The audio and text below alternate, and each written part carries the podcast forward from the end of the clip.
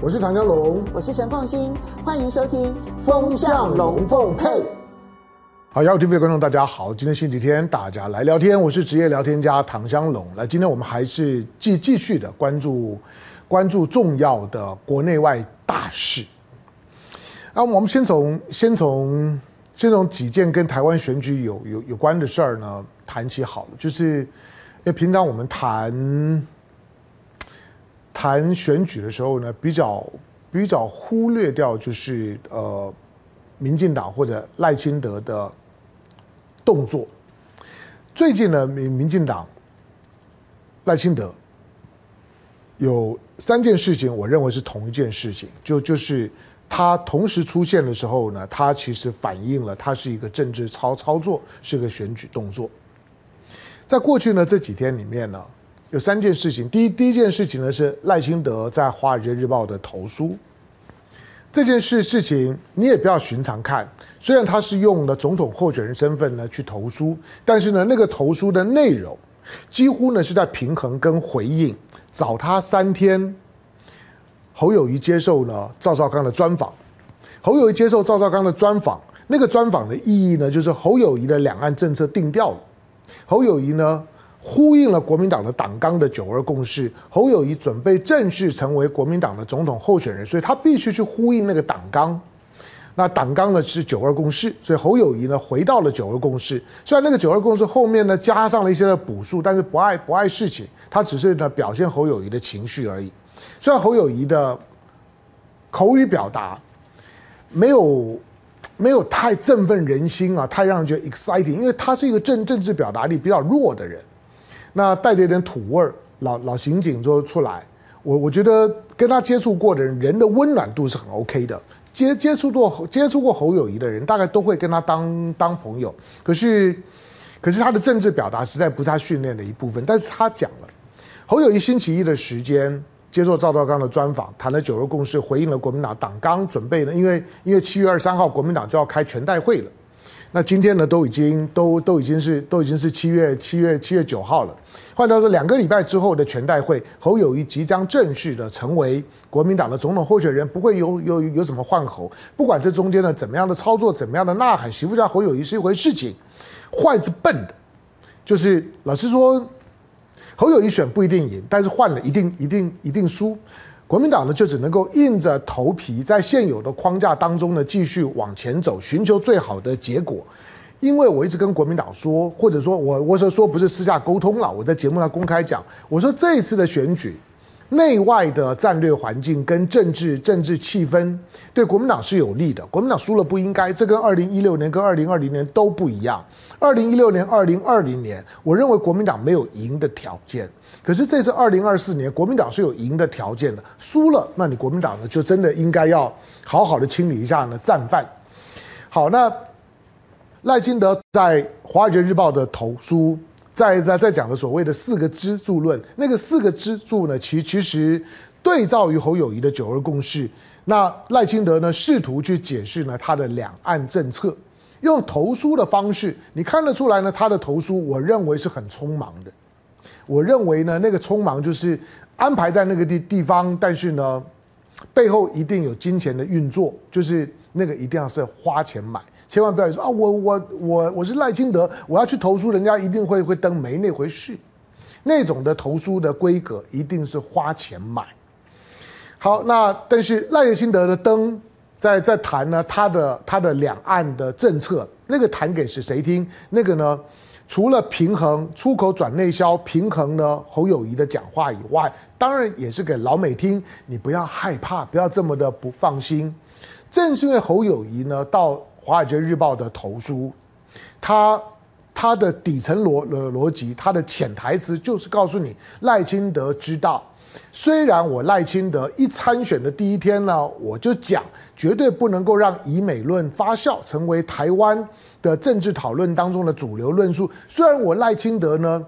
赤胆忠心，对对美国呢表表现的呢，就是说呢，五体投地，无怨无悔，可是。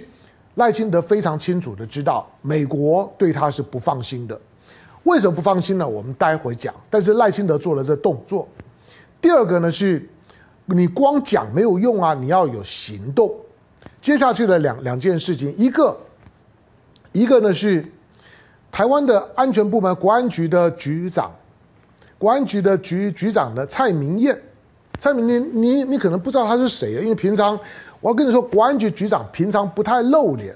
除非是很资深的，尤尤其是国安系统的科班培养的那种的局长呢，比较有看头，就是。他们对安全事务呢，对情报工作的大概是懂，所以当情报头子的时候呢，比较有实权。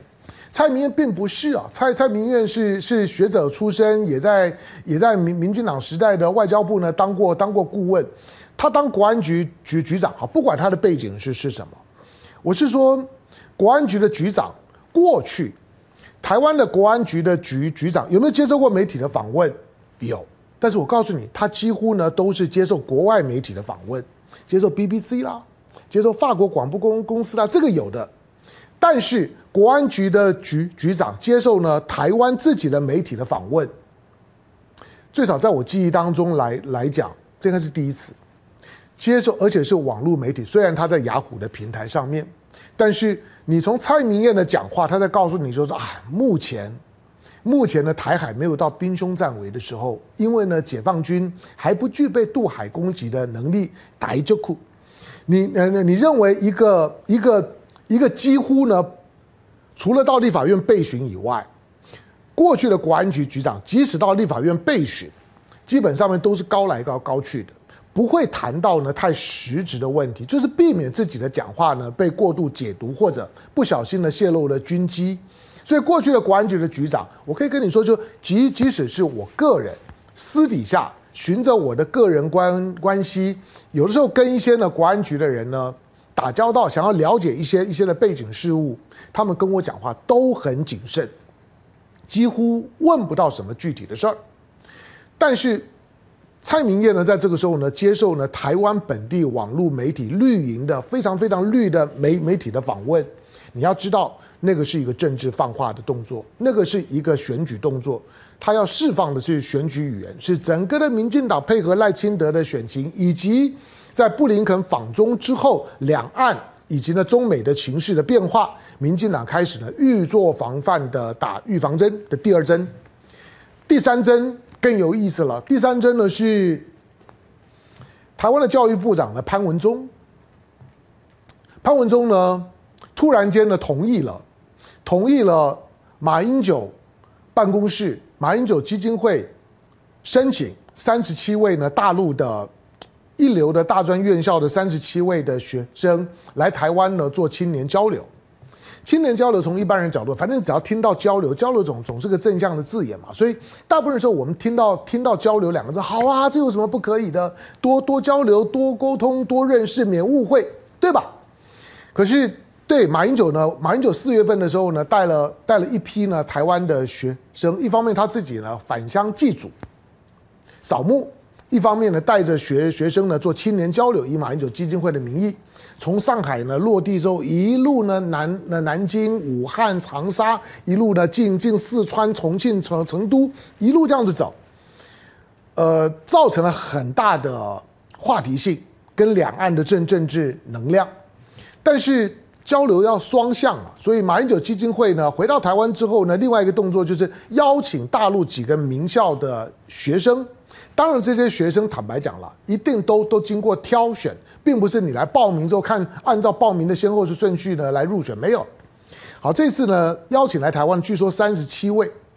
北大啦、清大啦，然后然后好像复旦啦、武汉啦，还一个是浙浙江大大学吧，五所大学三十七位学生。那你看呢？马英九带着台湾的四十位的学生登陆的时候，大陆方面二话不不说来呀，欢迎啊！那大家呢就一路这样子走走看看看啦、跟了各个地方的学学生呢也都展开交流啊。但是当这三十七位大学生呢要来台湾的时候，你听到两两个礼拜以前陆委会讲话，陆委会跟马英九，陆委会不是私下跟马英九说，或者私下跟马英九办公室说，陆委会是公开讲给大大家听。就是你不用来申请了，你申请我也不会不会准的，大家呢省得麻麻烦，就不用申请，好吧？我以为这件事情就这样子黄了，看起来呢，民进党吃了秤砣铁了心，就是准备呢继继续的打出那张呢没有抗中之名的抗中保保台牌。但是我不抗中，我拒中总可以吧？我拒绝跟中国任何的交流，可不可以？原来我我认为的民进党呢，到今年的六月以前，我认为民进党呢都都是拒绝中跟中国交流的拒中保台派。可是最近呢，民民民民进党呢开的第三枪第第第三支箭好了，就是哎，教育部的部长，教育部突然间同意了。这三三十七位的，就是说马英九基金会所申请的要来台湾交流的大陆的青年学生，他突然间开了开绿灯了。虽然教育部讲说，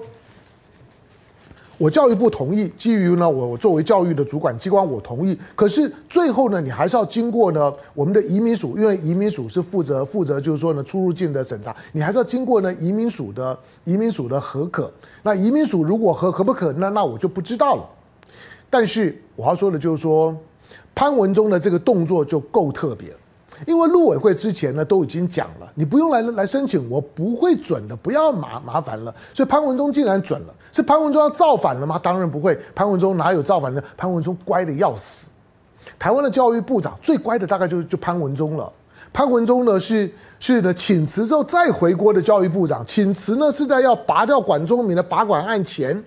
要拔管拔。不掉潘文忠呢负起政治责任，请请辞，请一个代打上来之后，这个代打的拔管没有没有成功，被消耗掉了之后呢，潘文忠又回来了。一方面显示教育部长呢也很难找人，第二个潘文忠真的很很乖，帮民进党呢做教育的意识形态的洗脑，潘文忠很很称职。潘文忠到现在为止，作为一个教育部长，你听不出什么理理念，也谈不出什么样的思想。因此，他是一个非常乖的教育部长。一个很乖的教育部长敢造反吗？不可能。潘文忠的同意是民进党的选战策略的改变的一个非常重要的讯号。从所谓的拒绝中国、拒中保保台的路线，现在呢开始准备表现出某一种呢跟大陆也能够交流的那种的交流的态度，比较正向的态度。这点你从赖清德在投书当中就可以看得出来。好，那这三件事情是同一件事情，就是。民进党意识到这场的选举的内外的战略环境的改变，让民进党的接下去的半年，在选举的过程当中的风险越来越高。这跟呢几个月前呢，我个人的判断其实是差不多的。我说呢，这场的选举内外的战略环境对民进党很不利。我甚至于讲过，虽然那个讲得很武断了，我说二零二四年的总总统不会是民进党，不会是赖清德，不管几咖都都一样。三卡都、细卡都都都一样。我说最后不会是赖清德，因为民进党的支持的结构不会改改变。赖清德三在三成支持度没有问题，四成选票没有问题，但是剩下的两个或者是三个整合呢是必然的。谁整合谁我我不知道，但是只要整合成功了，赖赖清德就不会是。如果是赖清德，那当然风险呢就很高。好，那赖清德现在呢闻到那样的味道了。因为当布林肯呢到北京的时候呢，那个对对民进党就是非常清楚的讯号。美国不管怎么样的去敲打着中国，美国仍然要跟呢北京呢保持一个可沟通、可互动、可交流的状状态。苦大仇深是一回事啊，但是交流互动是必要的，避免擦枪走火、冲出护栏。第二个，你看呢，布林肯呢去了之后，叶伦去了。这个礼拜，叶伦是四天三夜啊，在美国。在在北京啊，当布林肯去，叶伦去，你知道叶伦之后谁谁会去？当布林肯跟叶伦都都去了之后，那我跟你讲，就是美国的部会首长谁都可以去。哪一天呢？就算是呢，美国的国防部长也去了，你也不要觉得太意外。我认为那个可能性都是存在的。只要布林肯去了，叶伦去了，美国的美国的内阁的部部会首长没有谁不能去的。当重点还是在于拜登呢。拜登呢跟习近平，拜登如果在一个任期之内呢没有办法呢跟习近平跟呢中国的领导人展开某种形式的互访，拜登呢在外交事务上面来讲是失败的，所以两个人呢不只是说在巴厘岛的见面，不只是说呢今年九月会不会呢在在 G 二十的见面，而是今年底今年底习近平呢应该会在十一月的 IPEC 会议会到美美国，会到美国呢。习近平到到美国，拜登要不要到到中国走一走？拜登过去对中国是很熟的，他他讲过，全世界的领导人里面，他最熟的，其实互动最多的，讲过最多话的，走过最多路，相处时间最长的就是习近平。虽然他说呢，习近平是独裁者，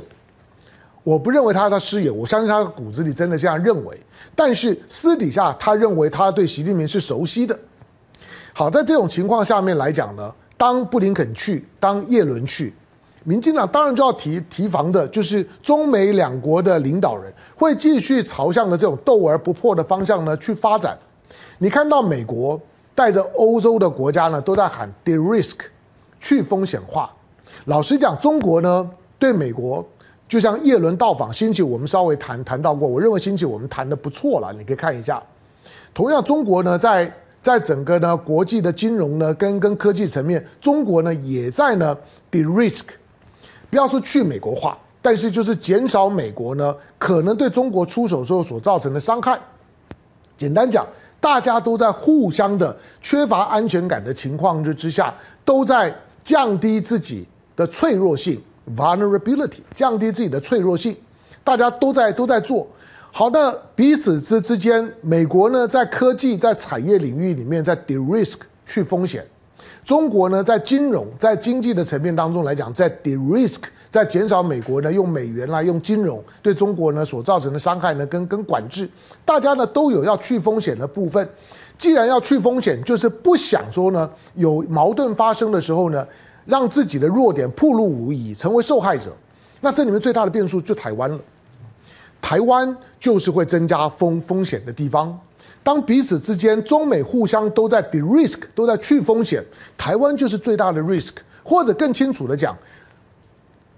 蔡英文、赖清德二零二四年的胜选，将会是目前中美在思考彼此关系呢，跟大国政治的时候最不确定的风险，就是明年二月二零二四年一月十三号的台湾的选举，那个是一个最大的风险 risk。因此，不管从北京的角角度，或者从华盛顿的角度，如何降低台湾二零二四年的总统大选的 risk，是两个国家都会想要做的。我讲这段话是讲给赖清德听的，讲给民进党听的。如果你们想不清清楚，我刚刚讲的这段话，我认为很清楚。你赖清德、民进党、台独，就是二零二四年两个。相互的要 de-risk 的大国的最大的 risk，既然是要 d 要去，那 risk 本身呢就就就是呢要被管控的对象，所以民进党在这场的选举当中，它一定是管控的对象。赖清德呢在在在所有的所有的讲话里面呢，虽然虽然尽可能的呢用模糊的方式，想要去呢平衡侯友宜的讲话，想要去让呢。让让《华尔街日报》呢所所代表的美国的右翼的力量，能够呢感受到我们我们民进党呢没有这么大伤害，我们不会呢给台海呢带来战争的风险。你不要怕，我有所谓的四个支支柱，这些四个支支柱呢，北京不会喜欢听，但是呢也不至于听我讲完了之后呢会非常反反感，没有错啊。赖清德投投诉完了之后，北京根本就不理你，完全没有在回应呢赖赖清德的讲话。所以呢，赖清德讲的呢，那四个支支柱，北京没有反应，就表示不痛不痒。可是你倒过来讲，侯友谊星期一的专访，侯友谊的专访，我说了，他是回应了国民党的党党纲，国民党党纲是九二共识的党纲，侯友谊呢回到九二共识，就是回到国民党的核心的价值，跟他的跟他的主主流的主流的诉求。可是赖清德并没有回应民进党的党纲，民进党的党纲就四个字：台独党纲。赖清德作为一个务实的台独工作者，但是呢，不敢台台独这件事情，使得他那天的投投书充满了虚伪的论调。基本上面呢，就只是想用模模糊糊的方式把自己包装起来，看起来不是这么的危险，想要混过去。但是这种混的方式，过去民进党用过，我告诉你，风险非常高，因为大家都聪明人，不会看不懂的。未来半年的形势变化呢，会非常非常快。只要有任何某一个事件，把你把所有的包装给撕了，撕了之之后，潮水一退，谁没有穿裤子呢？都是很清楚的。因此，赖清德的投书、蔡明彦的讲话，或者是或者是呢这个这个呢呃要表现出来的那开开放的两岸的青年交流，他都只能够呢达到呢一点点的政治效果。骗骗外行人还还可以，除非民进党呢在两岸的交流跟对话的态度上面持续的加码，他有可能。但是民进党能够加码到怎么样的地步，不知道。我仍然不看好，因为最最近呢，不只是民进党的政治人物，从从布林肯呢进北京，但是民进党一片沉默，蔡英文的办公室没有讲话，民进党的党中央没有讲话。赖清德的竞选总部没有讲话，只有外交部勉强讲了两句风凉话，你就知道民进党根本不知道怎么去回应目前中美关系的潜在的变化。那个变化对民进党是很不利的，跟二零一一年一模一样，或者更有过之而无不及。好吧，那大家在想说这这些呢？大家都在讲去风险，去去风险，那风险是有多大？看怎么想啊？就是说，我认为中美之之间啊，都只是在避免啊。避免擦枪走走火，因为台湾已经变得非常敏感。因为大陆方面现在只要只要是跟美方有任何的对话，都把台湾问题推到最前提。台湾呢，从过去的中美的中美所有的互动，有几十年的时间。一九七二年之后，中美之间的，任何的高层的互动，台湾不是前提，台湾是前菜。就是大家都会针对呢台湾问题呢讲各各自的立场，讲完了算了，跳跳过去讲下一段，下一段比较重要。因此台湾是前菜，但是不会为了在台湾问题上面的旗舰去妨碍中美之间的其他的对话跟交流。可是现在并不是啊，台湾问题现在已经不是前菜，台湾问题是前提，就是在台湾的问题上面任何的模糊都会影响到中美之间呢继续的互动对话。所以美国知不知道？美国知道。当台湾问题从前提变从前菜变成前提的时候，民进党的风险就非常高了。这个我不知道呢，就是说大家能够对于我的思维，当然我也我也不敢讲说我讲最近对了，但是我告诉你，就是说今天民进党成为中美互相都在给 risk 的时候的最大的 risk 的时候呢，民进党在这场的选举它当中，其实是处在一个非常不利的战略弱势的位置上面。好，那虽然大家是这样，就避免擦枪走火，避免大家对话的时候呢，有关于台湾的表述呢，妨碍了中美之间呢在其他问题的对话跟解决。可是，台湾两岸之间有有战争的风风险吗？大家动不动讲兵凶战危，蔡明燕说还没有到兵凶战危的时候，到到底谁讲的靠谱？其实都对也都不对。眼前就像是。美国的前前任的参谋首长联席会议主席呢，这穆伦穆伦呢最最最最近呢也也也也也讲了话。穆伦的讲法就是说，你要你要你要认真的看他的全前后文啊。穆伦说呢，他认为解放军的实战的能力是可疑的。这句话你你如果看标题的时候，你会以为呢穆伦呢是在告诉他说台湾不用怕了，解放军呢并并没有多可怕多厉害。穆伦的讲讲法是，解放军呢，因为美军跟解放军的最后一次的交手是在韩战的时候，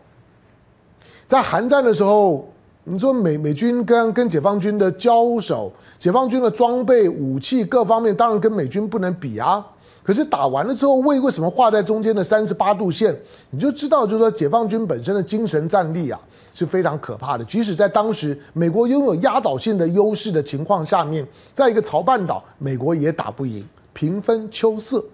那如果现在再打，那会怎么样？美军比较凭借的只是他的战争经验比解放军丰富很多。解放军从韩战韩战之之后七十年不打仗。从一九七九年的惩越战争之后，四十三年不打仗，四十三年不打仗的军军队，讲讲难听点，穆勒会怀疑，就是说你没有实战经验，你能打吗？这个也也成立。从另外的一个角度来来讲，他的实力到底有多深，我也不不知道。好，那穆勒虽然这样子讲，他后面讲了一句话说呢，当解放军的实战的能力七十年没有呢受到受到检验的时候呢，颇有那种，就我想看看呢，解放军到底有多强？第二个，他讲的一点呢，也是我过去曾经提到过的，因为渡海攻击的两栖登陆作作战难度是非常高的。这一点呢，解放军如果没有充分的准备，我认为他也不会贸然尝试。因为当你要发动武统，对台湾所所发动的任何的军事行动，只要发动了，那就只许成功，不许失败。因为失败的时候呢，对于对大陆来来讲，对中国共产党、对北京来来讲，那个伤害会很大。所以不打就算了，要打就一定要成功。因此，只要呢。两岸之间的冲突一一发生，大概呢就是打的打到底。所以那个擦枪走火，不只是擦枪走火误伤了其中的其中的少部分的目标或者人，一旦擦枪走火，很可能就是全面的战争。好，那这种的登陆作战，它确实很难。我过去讲过。人类历史上面呢，在战争当中呢，造成非常巨大伤亡的，几乎都是两栖登陆作战。它的难度就像是诺曼底啊，诺曼底就是一个典型的两栖登陆作战。诺曼底那一天一夜的时间，很短的时间之之内，盟盟军呢，只是渡过了三十几几公里的英吉利的海峡，死伤的人数，光盟盟军的人数呢，一万多啊。因此，两栖登陆作作战，你看到的在太平洋当中的几场的关键战役，所所罗门的瓜达康纳尔的战役、菲律宾的战役、冲绳的战役，每一场的战役，两栖登陆战，攻守双方都会死伤惨重，真正的绞肉机都是两栖登陆作作战，没有错啦。如果要发动武统，在现在的情况下面，它就是一场的绞绞肉机的战争，会付出很大的代价。可是。今天面对到两岸的问题的时候，美国慢慢的是是清楚了，两岸的最后的终局解决，它不是会付多少代价的问题，是成败的问题。再多的代价，我都要达成这个目标。你认为中国人有没有这样的共识？我认为有。我认为今天中国大陆，你如果真的做民调，如果万不得已非要用武力来解决两岸的统一的问题，今天的中国大陆付出再大的代价，他都会跟你拼的。在这个前提下面，那个 risk 一定要去除掉，就是擦枪走火的 risk 是现在两岸中美关系当中最大的 risk。赖清德、民进党知道自己就是那个 risk，所以现在看到的民进党赖清德正在自己 de-risk，自己不要成为那个 risk。你看懂了吗？但是我认为成功的几率非常小。先看这三十七个大学生什么时候来？来来了之后呢，民民进党呢要如何去自圆其说？因为那个唾面自干是非常痛苦的，他很可能让民进党陷入呢更尴尬的就就是要骂也不是，要捧也不不是的那种尴尬里面。所以简单讲，在布林肯访中之后，在叶伦访访中之后呢，在在在呢这个侯侯友宜接受专访之后，这个星期民进党的几个动作显示呢，民进党开始。掉到了一个战略困境里里头，战略的困境，以台湾的所处的位置来讲是没有办法自我修补的，那是意识形态路线的问题。但是牵涉到意识形态跟路线的问题，民进党除了硬着头皮上之外，也没有其他的选择。所以你看到呢，民进党除了大傻逼之外，对这场的选举，在战略层次的时候，他几乎没有办法讨论，他几乎没有办法处理。所以眼前的选举，眼前的选选举。选举的议题、选举的风向、选举的轴轴线，控制这个选举节奏的、带节奏的，已经不是民民进党，民进党已经呢化主动为被动，现在就是被动的跟着选举的节奏走。打选举的时候，最怕的就就是这一点。当你是被动的时候，人家呢转弯不打方向灯的时候呢，你一定会冒非常大的风险。民进党现在是在这场选举风险最大的时候，要怎么样去风险？我认为民进党办不到。所以，二零二四年的选选举，当下的民进党的痛苦呢才刚开始。大部分的选民面对这场选举的时候，对战略问问题、战略层次的问题的思考，我觉得大部分人都还很表面。但是我只是提提醒，这场的选举真正的好戏才该才刚。开场而已，感谢收看今天的雅虎 TV，周末快乐，下回见，拜拜。